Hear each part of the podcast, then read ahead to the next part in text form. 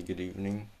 Um, I'm Theo, 15 years old. Um, I'm a student of the ESBZ school in Berlin, and this podcast uh, is a project for my English class.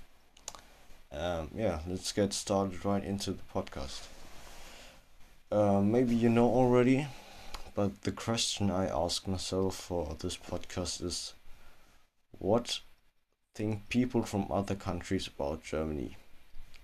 Um, when I was young, I thought that Germany is a little small, insignificant land.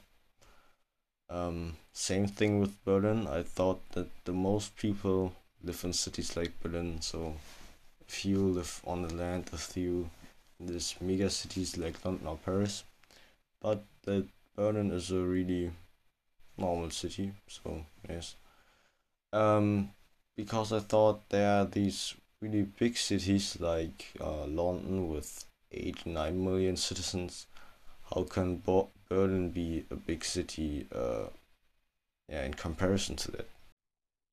I choose this topic because I watched a documentary series about Germany a few months ago, and in the series they talked about the economic power of Germany and the fact that Germany is such a such a rich country surprised me.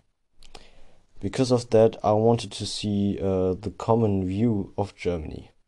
Um, so I watched a few videos about Americans and their opinion of Germany, and the main association was Hitler and the Second World War.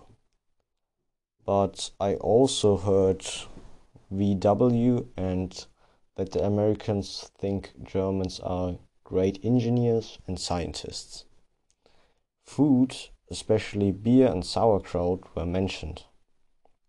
Um, I was not surprised by these pictures of Germany, but I thought being very serious and wearing leather pants would be mentioned as well. Um, all in all, even though Germany has such a strong economy and is a strong democracy, um, most people think about World War II and Hitler when they think of Germany. Yeah, I think that's understandable, um, since this is a big part of our history. Yeah.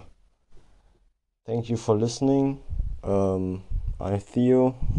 I'm out.